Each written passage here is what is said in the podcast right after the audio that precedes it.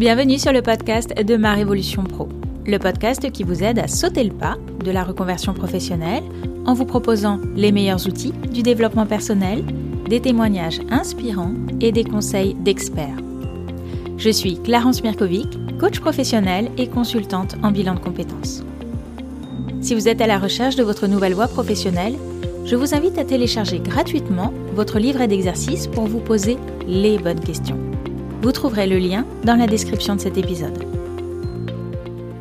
Je reçois aujourd'hui Shin Lanzman, coach professionnel et spécialiste du leadership au féminin, à l'occasion de la sortie de son livre Pourquoi je suis fait, le guide pour redécider son identité professionnelle. Un livre paru aux éditions Viber et qu'elle a coécrit avec Isabelle Constant et Stéphane Roger. Shin Lanzman nous partage dans cet épisode son propre parcours de reconversion qui l'a amené au coaching puis nous évoquons ensemble la question de l'identité professionnelle au cœur de son ouvrage, qu'il est parfois difficile de ne pas confondre avec sa propre identité. Shane Lanzman nous explique également les quatre phases du cycle de l'identité professionnelle que nous traversons régulièrement et aborde l'impact sur notre carrière des messages que nous avons reçus de nos parents, bien souvent de manière inconsciente. Enfin, elle nous décrit ce manège dans lequel on se trouve pris bien malgré soi et dans lequel les injonctions parentales, nos croyances limitantes et nos drivers s'entraînent les uns les autres dans un cercle infernal. Je vous souhaite une très belle écoute. Bonjour Chine. Bonjour Clarence. Merci beaucoup d'avoir euh, accepté euh, mon invitation. Je suis ravie de vous recevoir aujourd'hui. Est-ce que pour démarrer, vous pouvez vous présenter en quelques mots et aussi euh, raconter un peu les étapes clés de votre parcours? Parce que je crois que vous n'avez pas toujours été coach et que vous avez eu une carrière avant ça. Alors, ça fait plus de 15 ans que je fais du coaching et, euh, presque, oui, à, peu près la même chose, peut-être 12-13 ans que je suis spécialiste de leadership au féminin et que j'accompagne particulièrement des femmes, même si j'ai des clients hommes aussi. Ce qui m'a amené au coaching, c'est euh, un échec professionnel. Euh, en 99, je dois avoir 33 ans, et j'ai monté un site internet, c'était l'époque des startups, et avec une amie, on s'est associés et on a levé 3 millions d'euros auprès d'investisseurs euh, de, capital risque. Et je ne savais pas du tout faire, en fait. Ça m'est vraiment, euh, voilà, je ne savais pas quoi faire. D'un côté, j'étais la reine du monde, et en même temps, euh, vous savez, à 30 ans, quand, hein, quand, on démarre un truc et que ça marche, voilà, j'étais la reine du monde, et en même temps, voilà, j'étais paumée. Puis surtout, le Nasdaq s'est craché, et ça a été terrible épreuve, un, échec professionnel, alors que j'ai plutôt tendance à réussir ce que je fais. En tout cas, avant, ça, ça marchait plutôt bien.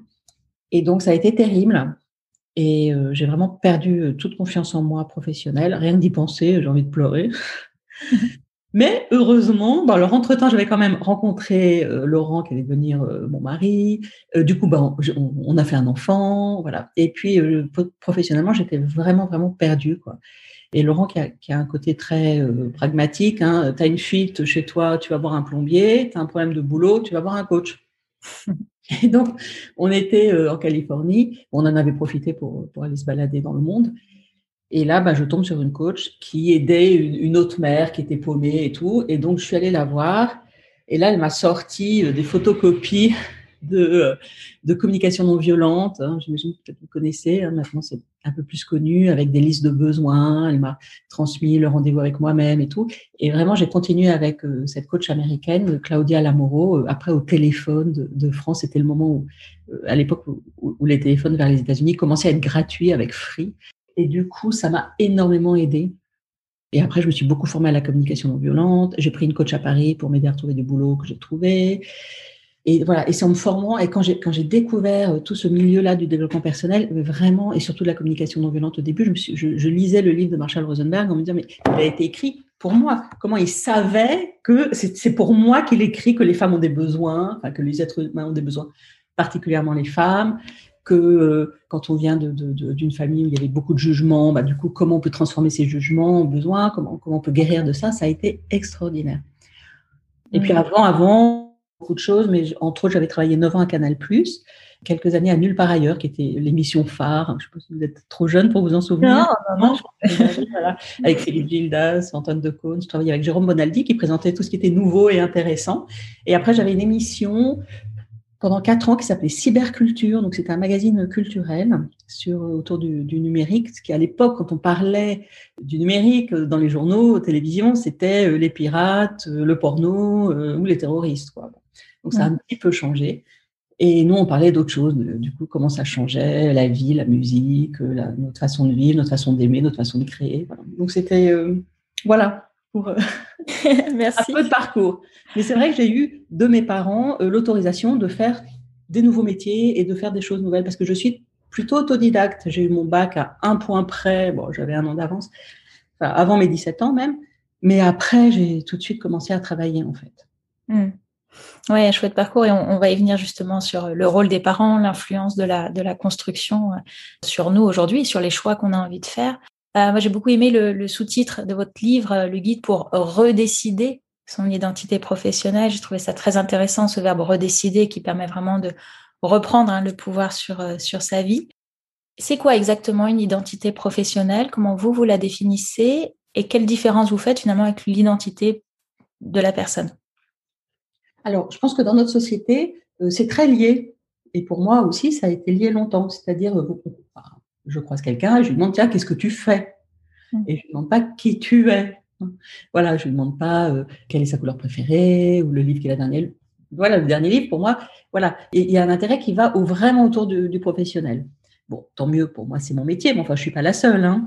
Et donc, il y a vraiment ce côté où notre identité, c'est notre identité professionnelle. Et quand on, on se rend compte que c'est pas vrai, qu'on a une identité et une identité professionnelle. Alors heureusement que c'est un peu interconnecté, hein, voilà. Mais notre travail n'est pas tout nous. On est aussi autre chose. Et moi qui ai été vraiment work alcoolique pendant des années, parce que j'ai vraiment euh, cette force, enfin, une puissance de pouvoir travailler énormément, mais le revers de la médaille, c'est que je peux travailler beaucoup trop euh, par rapport à ce qui est bon pour moi ou même ce qui est bon pour, euh, pour mon activité professionnelle. Donc voilà, donc de séparer, je ne suis pas mon travail. Voilà, de comprendre ça, moi, ça m'a fait beaucoup de bien. Mmh. Ouais, je ne suis pas mon travail et, du coup, je peux aussi changer de travail. Et ouais, exactement. Je peux aussi changer de travail et que si par hasard mon travail en ce moment c'est pas génial, ce qui est arrivé, parce que voilà, j'ai eu un échec euh, énorme, euh, un peu médiatique en plus à l'époque. Euh, parfois, je fais des trucs, ça marche pas, hein, mais bon, en général, les gens n'en entendent pas parler et voilà. Et quand on fait un échec, du coup, bah, c'est pas nous qui sommes en échec, c'est juste notre boulot qui n'a pas marché. Mais nous, on reste quelqu'un de formidable. Mmh. tout à fait. Moi, je peux avoir des clients qui sont très identifiés à leur travail. Et finalement, quand ils arrivent en bilan de compétences, la grande question, c'est mais finalement, si je change de travail, mais alors qui suis-je?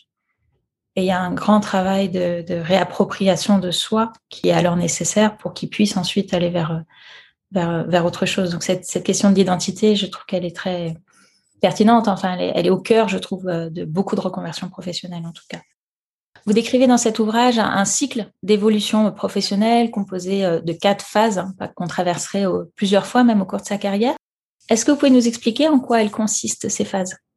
Ah oui, c'est hyper important ce concept. Hein. Et chaque fois que je l'explique et tout, vraiment, ça aide tout le monde je dis tout le monde peut-être, une personne que ça n'a pas aidé, j'en sais rien, mais, ça aide énormément. Et donc c'est euh, le, le, cycle de la dépendance, alors nous on l'a appelé le cycle de l'identité professionnelle. Et c'est vraiment comme un cercle. Et la première étape dans, dans, dans laquelle on passe, c'est la dépendance. Hein. C'est comme un nourrisson qui arrive au monde. Bon, bah, il dépend des autres pour survivre. C'est pareil avec nous. Quand on démarre un nouveau travail, une nouvelle activité, on change de poste, il y a un nouveau projet qui arrive, on est vraiment dans la dépendance. Et c'est une phase où euh, bah, on ne sait pas trop, on a moins confiance en soi, mais on fait plus confiance aux autres. On peut avoir tendance à se dévaloriser et à valoriser les autres. Et en même temps, c'est une phase d'apprentissage, on apprend beaucoup. Et puis après, on, fait le deuil de la sécurité, hein, d'être en sécurité parce qu'on a fait confiance aux autres et on bascule dans cette phase de contre-dépendance. Donc c'est un peu comme euh, un enfant de deux ans hein, où il dit non à tout, il s'oppose, il prend le contre-pied. Et en fait, c'est une phase de contre-dépendance où on a quitté la sécurité pour grandir, c'est normal, mais on est dans bah, je vais pas bien parce que mon patron est un con. Euh, ah ben mes clients s'ils étaient mieux, ben mon business ça irait mieux. Euh, ah ben mes collègues, ah ben cette boîte, ah ben les valeurs ça va pas, et ben du coup je suis pas bien. Hein. On n'est pas bien à cause des autres, c'est ce qu'on ce qu'on se raconte. Hein. Et donc c'est une phase très très difficile à vivre où on se dévalorise, on dévalorise les autres et on est vraiment très très malheureux. Donc ne jamais partir d'un job hein, euh, en étant là-dedans parce que c'est pas mieux une fois qu'on est parti. Donc, le truc à faire, c'est faire le deuil de l'irresponsabilité, donc c'est prendre sa responsabilité et s'occuper de soi, s'occuper de ses besoins, faire ce qui est important pour soi. Et là, on tombe un peu dans, dans ce que euh, un enfant de 3-4 ans, hein, 3-4 ans, c'est le roi du monde, hein, tout tourne autour de lui, euh, voilà, c'est le roi du monde. C'est un peu comme, euh, ben voilà, j'ai mon un jeune adulte qui a son premier boulot, son premier appart, pareil, 25-30 ans, c'est le roi du monde, mais les autres sont un peu cons quand même. Alors les autres, que ce soit les parents ou voilà, ou les vieux, bah, lui, il va faire mieux. Et il y a ce côté-là aussi dans un boulot. Donc, euh, en dépendance, je vais d'arriver. En contre-dépendance, ben, je m'oppose parce que les autres sont nuls, donc ça va pas à cause d'eux. Et là, euh, dans cette étape d'indépendance, ben, je trouve ma place et j'aime beaucoup travailler seule euh, dans ces périodes. Je, fais des, grands projets et moi, je me sens super bien. Voilà, hein, on regonfle cette estime de soi, tous ces besoins narcissiques au bon sens, hein, le, bon côté narcissique de se revaloriser. Et puis, euh, au bout d'un moment, ben, on se trouve un peu seul, un peu con. Donc, on fait le deuil du narcissisme, justement, et on bascule dans l'interdépendance. Et là, c'est cette quatrième étape d'interdépendance où eh ben, j'ai une bonne estime de moi, j'ai une bonne estime des autres. Et là, on peut collaborer. Je suis contente d'avoir des projets avec d'autres gens. Je me remets en lien. Et je, les autres, je les trouve chouettes. Et moi, je me trouve chouette aussi. Et je, je peux avoir toutes les relations avec les gens. Quelqu'un peut me dire quoi faire. Et si c'est OK, je le fais. Je peux dire à quelqu'un d'autre de faire un truc et puis s'il est OK, il le fait. Je peux même critiquer quelqu'un, mais il va bien le prendre. Et moi, je peux être critiqué, mais c'est OK. Voilà. Donc, tout va bien. Et c'est une période formidable, cette interdépendance. Et puis, au bout d'un moment, ben, on, s'ennuie. Et donc, on se dit, ah ben tiens, euh, si je changeais de job, ou si euh, je, euh, ben, je demandais une promotion, ou si j'acceptais ce nouveau projet, ou si je créais ma société. Et là, on rebascule dans le cycle et on rebascule en dépendance dans la première euh, case où à nouveau, ben, on ne sait pas trop comment on fait, etc. Alors, en fait, c'est une spirale. Plus on le fait, plus on comprend comment ça marche et plus on peut passer vite les étapes. Mais il y a des gens qui restent coincés. Euh, il y a des gens, euh, en fonction de ce qu'ils ont vécu les trois premières années de leur vie, peuvent rester coincés dans une case. Donc il y a des gens qui vont rester coincés. C'est dur pour eux, puis c'est dur pour les autres, en case contre-dépendance, à, à, prendre le contre-pied de tout ce que les autres disent et ça, ça peut être fatigant. Hmm. Et selon vous, quelle est la meilleure phase pour euh, changer de travail? Alors, pour moi, changer de travail, la meilleure phase, c'est bah, l'interdépendance, où je peux partir d'un travail en étant dans euh, ça ne me convient plus, j'ai besoin d'évoluer, j'ai besoin d'autre chose, et je pars sans être fâché, sans penser que les autres sont cons. Ou l'indépendance, ben voilà, euh, je m'aperçois que ce travail ne me convient pas, j'arrive pas à passer en, interdépendance, peut-être parce que parfois les autres ne veulent pas aussi y être. Hein, euh, voilà. Et du coup, ben, je pars parce que j'ai envie de m'occuper de moi et d'aller bien, et puis je vais aller ailleurs. Mais c'est pas, euh, je pars parce qu'ils sont tous nuls et vous voyez, ouais. je suis claire. Sur des bases saines. Ouais, voilà, exactement. Sinon, on risque de reproduire ailleurs. Voilà. Je pars, voilà, si je, je pars parce que ça me convient pas, mmh. mais je pars pas parce qu'ils sont nuls. Mmh.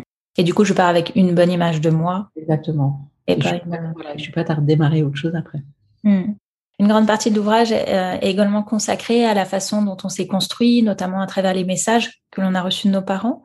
En quoi c'est important, selon vous, de les mettre à jour aujourd'hui? Oui, il y, y, a très peu de gens qui savent. C'est un concept de l'analyse transactionnelle hein, avec lequel euh, mes co-auteurs Isabelle Constant et Stéphane Roger, on, on travaille beaucoup.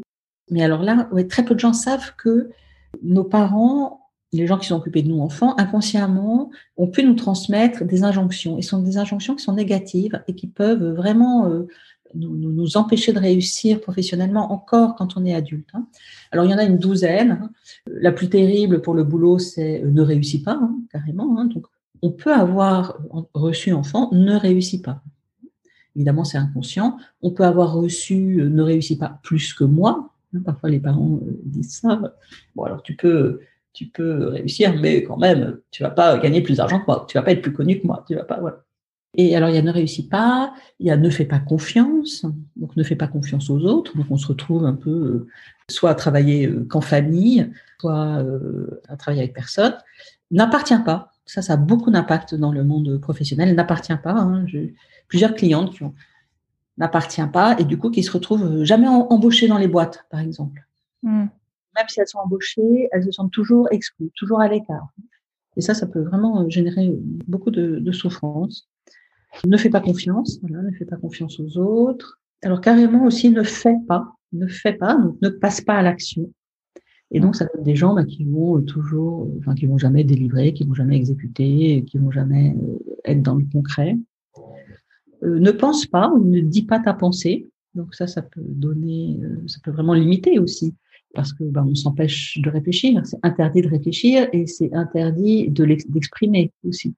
Donc, euh, ce sont des personnes qui vont toujours trouver euh, les autres formidables, qui vont faire ce que les autres disent, alors qu'elles pourraient aussi euh, dire, penser, réfléchir et amener leur, leur stratégie.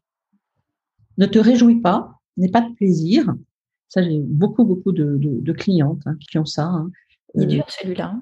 Ouais, il est très dur. Mais dans le travail, c'est très courant. Alors, est-ce que c'est particulièrement euh, français de euh, voilà, le travail c'est un labeur, euh, il faut souffrir. Mais c'est vrai que si on a vu ses parents quand on était enfant revenir du boulot en disant encore une journée, oh là là, c'était galère, c'était dur, mon chef me fait chier, mon boulot est intéressant, vivement la retraite. voilà. Du coup, on peut avoir aussi chopé ce modèle de ben, dans le travail, on, on se réjouit pas. Et il y a énormément de gens qui ont, reçu cette injonction. Hein. Ne sois pas important. Alors, j'ai envie de le dire au féminin, ne sois pas importante. Je pense que beaucoup, beaucoup de femmes l'ont reçu. Hein. Alors, certainement des, des hommes aussi, hein, mais je pense quand même plus des femmes. Et là, ça peut être aussi, euh, euh n'aie pas le pouvoir, ne sois pas chef, ne deviens pas leader. Euh, du coup, tu fais faire passer les autres toujours avant. Euh, voilà, ne grandis pas, ne ressens pas, ne dépend pas des autres. Voilà. Donc, euh, je pense que les pires, effectivement, c'est ne réussis pas, ne sois pas important, euh, ne sois pas proche, ne, ne, te réjouis pas. Bon, enfin, ils sont tous pires, hein, n'appartient pas. En fait, c'est, mmh. alors heureusement, on les reçoit pas tous. Hein Alors là, sinon, voilà, les gens qui les ont tous, ils viennent même pas en coaching, hein, de toute façon. Donc, euh, je pense que les, personnes qui viennent en coaching, qui viennent faire des bilans, forcément, il y en a, elles, en ont reçu, on en a tous reçu. Et en même temps, en le reconnaissant, c'est douloureux hein, de le connaître, mais bon, c'est là où on peut changer, hein, du coup. Et après, on peut vraiment se donner les antidotes. J'ai le droit de réussir à ma façon, à ma manière. J'ai le droit d'appartenir j'ai le droit de penser, j'ai le droit de réfléchir, j'ai le droit de faire confiance, j'ai le droit de faire, j'ai le droit d'avoir du plaisir dans le travail, j'ai le droit de me réjouir. C'est traître parce que parfois les gens ont l'impression, en tout cas au premier, premier abord, qu'ils n'ont pas reçu ces messages-là parce que c'est parfois pas dit de manière, euh, enfin c'est pas verbalisé. Forcément, ça peut être très insidieux, quoi. Oui, c'est très inconscient. Euh, ces injonctions, on les reçoit inconsciemment. Personne va dire, toi, je veux pas que tu réussisses. Mais entendre des petites phrases en disant oh là là, je sais pas ce qu'on va faire de toi quand tu seras grand, euh, ok, ou, euh, euh, ou, ou des parents qui laissent leurs enfants en échec scolairement, par exemple. Voilà, il peut y avoir vraiment des, des indications qui font qu'il y a ça qui est derrière. Mais mm. on peut en sortir. Ça, c'est la bonne nouvelle. Et, ce qui est quand même pas mal, c'est que, alors je sais pas quel âge ont, vos clients, enfin les personnes qui viennent faire un bilan. Les âges. Voilà, mais moi en coaching, on va dire voilà, c'est à partir de environ 35 ans jusqu'à euh, jusqu'à 50, 55, même un peu plus. Puis parfois c'est un peu plus jeune aussi. Mais c'est vraiment à partir de ce moment-là que on se rend compte qu'il y a un truc qui tourne pas rond. Et quand je parle des injonctions, ah bah oui, ne réussis pas, ah bah oui, ça forcément je l'ai reçu. Ou n'est pas de plaisir, ah bah oui, je l'ai reçu. Et du coup, voilà, peut-être qu'à 25 ans, on, on les repère pas, mais après on les repère parce que quand même, euh, ça nous a fait souffrir. Hein. Mmh. Vous décrivez aussi dans votre livre un, manège infernal dans lequel on se trouve pris. en quoi consiste ce manège et comment en sortir? Donc ce manège infernal, c'est euh, tout ce que tout qu'on a reçu justement euh, de notre enfance sur lequel on s'est construit hein, avec notre libre arbitre, hein, parce que chaque enfant peut recevoir euh, plein de choses, mais décide quand même lui-même de ce qu'il va en faire de tout ça. Et donc dans ce manège infernal, bah, il y a justement ces injonctions qu'on a reçues, il y a euh, tous les souvenirs renforçants qui viennent renforcer ça. Donc tous les souvenirs, ben voilà, euh, ben moi par exemple, j'ai toujours vu euh, mon père et ma mère énormément travailler, s'enfermer dans leur bureau, travailler très tard, etc. Et donc ce que je reçois, moi, c'est bon, ben, dans le travail, il faut beaucoup, beaucoup, beaucoup travailler, par exemple. ou quelqu'un qui reçoit que son père était au chômage et que du coup il en a fait une dépression et, sa vie après était vraiment, enfin voilà, une dépression très longue qui a gâché sa vie. Je me souviens d'une cliente, elle n'a pas du tout, du tout envie d'être au chômage, par exemple, pas du tout. Quoi. Et du coup, elle accepte de rester dans un job qui ne lui va pas du tout, mais parce qu'elle elle, a terriblement peur. Donc voilà, tout ce qu'on a vécu enfant et tout ce dont on se souvient enfant. Parce que euh, nos souvenirs, ils sont aussi, c'est pour ça qu'on les appelle renforçants, parce que je les choisis pour qu'ils viennent renforcer hein, ma décision. Donc il y a toutes les croyances aussi. Donc les croyances, par contre, là, c'est très conscient. Hein. Qu'est-ce que euh, mes parents, qu'est-ce que ma famille, qu'est-ce que la société, les gens de mon entourage disaient quand j'étais petit sur le travail, par exemple. Bah, le travail, c'est formidable, c'est l'épanouissement, ou bah, dans le travail, euh, il faut absolument avoir fait une grande école pour faire partie de l'élite de la France, sinon on n'est rien. Ou euh, bah non, ma, chérie, tu peux faire tous les métiers du monde, hein. sous-entendu, évidemment, aucun métier manuel, hein, parce que ça, c'est pas intellectuel, ou l'inverse, tu as le droit de faire tous les métiers manuels, mais pas les métiers intellectuels. Donc voilà, les croyances qui sont dites ou pas dites d'ailleurs, hein, effectivement. Et puis il y a la, vision du monde, hein, donc euh, aussi euh, les comportements. Donc le comportement, c'est le modèle, comment on voit ce que les autres ont fait. Parce que parfois, ils peuvent dire Ah, le boulot, c'est formidable, mais quand ils rentrent, ils sont épuisés. Donc, euh, de voir le comportement. Et puis les drivers, alors les injonctions, on les a vues tout à l'heure, hein, ne réussit pas, etc. Et les drivers, il y a cinq drivers fais vite, hein, dépêche-toi, tu dois toujours te dépêcher, sois fort, euh, il faut tenir, il faut résister, fais plaisir, ben, il faut être apprécié, il faut être aimé, euh, sois parfait, il faut être parfait, toujours, et, et fais des efforts. Alors le fait des efforts, euh, il faut être dans l'effort, et là ça coupe du plaisir, le sois parfait, ben, ça coupe de la réussite, parce que la perfection n'existe pas, donc on n'est jamais content, donc on ne réussit pas. Le fait plaisir, ben, il faut toujours être aimé, donc ça coupe de s'occuper de soi et de prendre soin de soi. Le fait vite, ben, il faut toujours se dépêcher, se dépêcher, donc ça coupe de profiter de l'instant présent, mais ça coupe aussi de la maturité de la réflexion parce qu'il faut toujours euh, se dépêcher. Tout ça, ça interagit et ça fait une sorte de manège et ça tourne et ça tourne. Et nous, on est au milieu du manège. Et l'enfant, avant 6 ans, avant 7 ans, il a pris une décision, alors on appelle ça une décision scénarique sur son identité, professionnel. Alors, il doit aussi prendre des décisions sur son identité pas professionnelle. Mais par exemple, eh ben, moi, puisque c'est comme ça, je me marierai jamais. Bien, on peut changer. Moi, j'avais pris ça hein, comme décision. Je me marierai jamais. Bon, je suis mariée depuis plus de 20 ans. Et, euh, et dans le boulot, euh, ça peut être, bon, bah, moi, puisque c'est comme ça, je vais gagner plein de fric. Ou moi, puisque c'est comme ça, eh ben, je travaillerai jamais parce que le travail, c'est vraiment nul et moi, je, travailler. Ou moi, puisque c'est comme ça, eh ben, un jour, je serai mariée, j'aurai deux enfants, j'aurai un super boulot, j'aurai un super appart, euh, une super maison, et je vais réussir.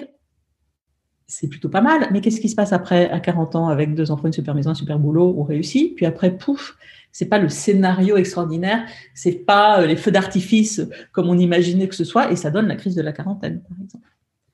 Du coup, il y a cette décision qu'on prend petit, oui. Et du coup, qui va continuer à driver notre vie, à conduire notre vie inconsciemment jusqu'à une crise ou jusqu'à. Euh, euh, alors, il peut y avoir des décisions positives, hein, très positives, mais en fait, il y en a très peu. Des décisions qui vont vraiment euh, nous porter, faire qu'on va être bien toute sa vie. Mais bon, il y a quand même des gens qui n'ont pas besoin d'aller faire un bilan et qui n'ont pas besoin de coaching. Hein. Ça existe quand même. Oui, oui. Là, ils ne nous écoutent pas. Hein, ils nous écoutent pas là. Et je trouvais ça intéressant dans, votre livre la façon dont finalement les, drivers vont contribuer à amplifier finalement ces messages, ces injonctions qu'on a. Et en croyant finalement se sauver, on, s'enfonce encore plus la tête sous l'eau. C'est incroyable, hein, comme euh, en croyant, euh, voilà, si par exemple j'ai le driver fait vite, plus je vais être stressée, plus je vais être fatiguée, plus je vais être sous pression, plus je vais penser que je vais m'en sortir en allant encore plus vite. Alors que, évidemment, c'est urgent plutôt de faire une pause et de s'arrêter. Mais du coup, je galope et je vais vite dans le mur. Plus euh, j'ai sois parfaite, plus quand je suis fatiguée, sous pression, sous stress, je vais penser que je m'en sors en étant encore plus parfaite. Or, euh, du coup, je vais chipoter, pinailler, euh, être encore plus dans les détails et jamais contente, jamais contente parce que la perfection n'existe pas. Ah, c'est terrible. On croit qu'on s'en sort, mais en fait, on, appuie sur l'accélérateur du manège. C'est terrible. Hmm. Comment on en sort de ce manège? Bah, On en sort déjà en prenant conscience de, comment on est câblé, de comment on fonctionne, de comment notre inconscient peut nous, va nous jouer des tours de manège.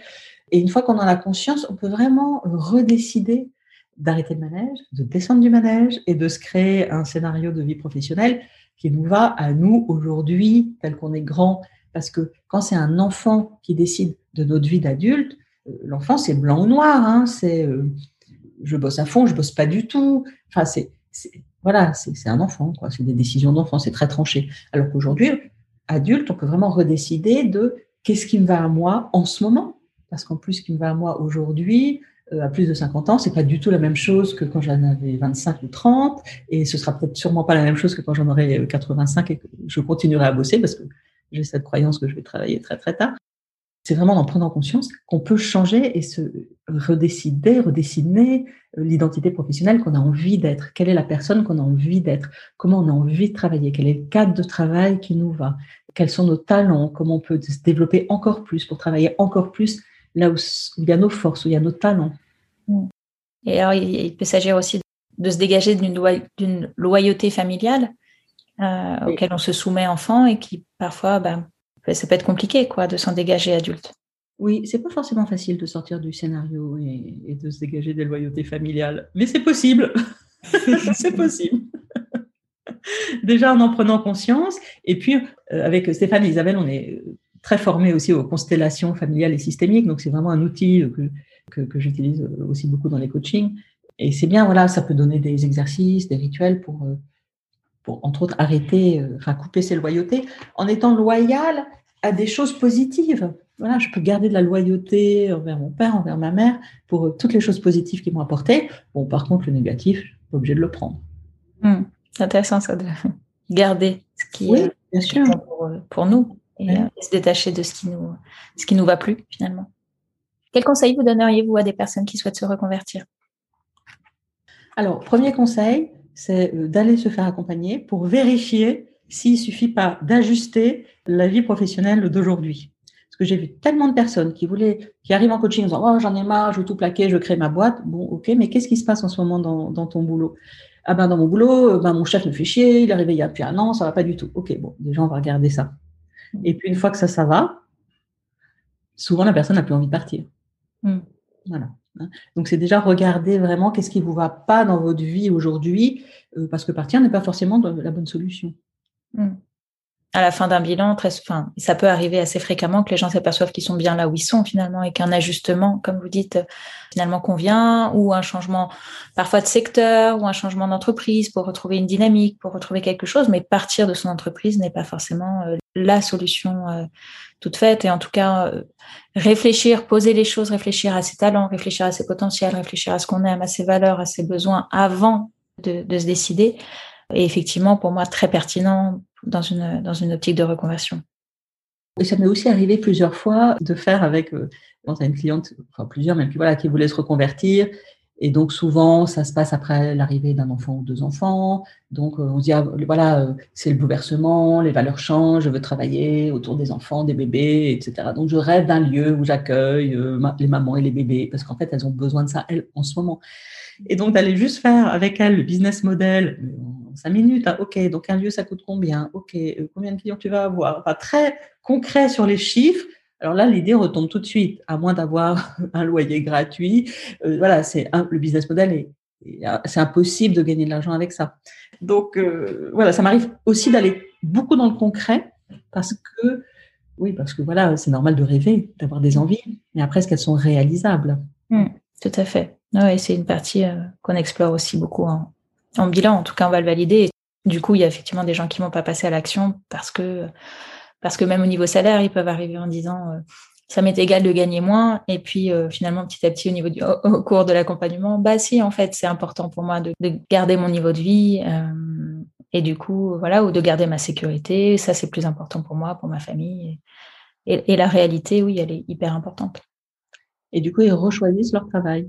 Et du coup, ils rechoisissent leur travail ou ils rentrent dans une démarche proactive de recherche d'emploi pour aller chercher, euh, faire la même chose, mais ailleurs, mieux, dans quelque chose qui leur correspondrait mieux. Parce que euh, c'est aussi toujours la question difficile, moi je trouve, moi j'ai pu aussi avoir vécu, je me suis reconvertie plusieurs fois, de à partir de quel moment je me contente? Forcément, il n'y a pas de job parfait, donc c'est euh, la question, c'est ok, se contenter de certaines choses, mais à quel moment c'est trop? En fait et à quel moment c'est assez enfin trouver ce, ce, milieu là parce qu'on on peut rester 20 30 ans en, se contentant en se disant mais finalement ailleurs c'est pas mieux. Mais parfois ailleurs c'est mieux quand même.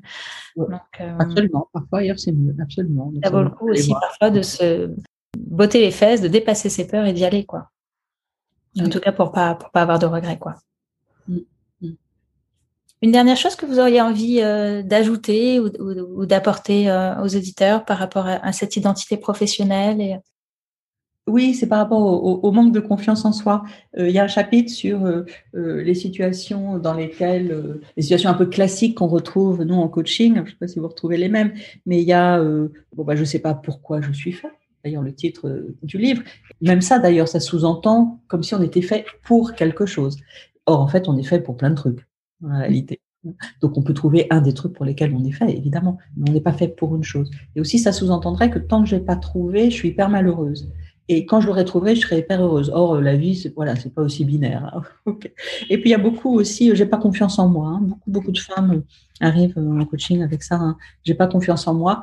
Et en fait, c'est pas une question de confiance parce qu'évidemment, il y a des endroits où elles ont confiance et des endroits où il n'y a pas de confiance. Donc, ça vaut le coup d'aller discerner ça mm. et d'aller voir, OK, et si vous aviez confiance en vous, qu'est-ce que vous feriez de différent? Et là, on va travailler. Là, le coaching commence, par exemple. Où est-ce qu'on peut vous trouver si on souhaite vous contacter pour un accompagnement ou, ou en savoir plus sur ce que vous proposez? Alors, vous pouvez me trouver sur mon site chinlanzman.com ou vous me tapez sur Google, vous me trouvez assez rapidement. Et euh, en ce moment, je propose euh, des, formations et du coaching euh, en ligne pour les femmes, Woman Impact. Donc, j'accompagne les femmes à bah, justement développer leur confiance en elles, hein, des outils concrets, en groupe, en collectif, pour avoir de l'énergie, pour avoir de l'élan, et puis en même temps en coaching individuel aussi pour avoir le côté plus personnalisé et confidentiel du coaching individuel. Et ça marche vraiment bien. Quoi. Les femmes en ont tellement besoin en ce moment au travail. Mm. Merci beaucoup, Chine, pour votre partage. Euh, je vais rappeler le, titre de votre livre, coécrit avec Isabelle Constant et Stéphane Roger aux éditions Vibert. Pourquoi je suis fait, hein, le guide pour redécider euh, son identité professionnelle. Vous pouvez bah, retrouver dedans toutes les thématiques abordées au cours de cette interview. Merci encore, Chine. Merci beaucoup. Merci, c'est un honneur pour moi de vous répondre. Merci Claire. À bientôt. Merci d'avoir écouté cet épisode jusqu'au bout. Si ce podcast vous plaît, je vous invite à vous y abonner et à lui laisser un commentaire ainsi qu'une note 5 étoiles sur votre plateforme d'écoute préférée. Et si vous souhaitez entreprendre une reconversion professionnelle, prenez rendez-vous pour un entretien préliminaire, gratuit et sans engagement. Cela nous permettra de faire connaissance et de voir quel est l'accompagnement le plus adapté à votre situation. Vous trouverez le lien pour prendre rendez-vous dans la description de l'épisode. Je vous dis à bientôt. Au revoir.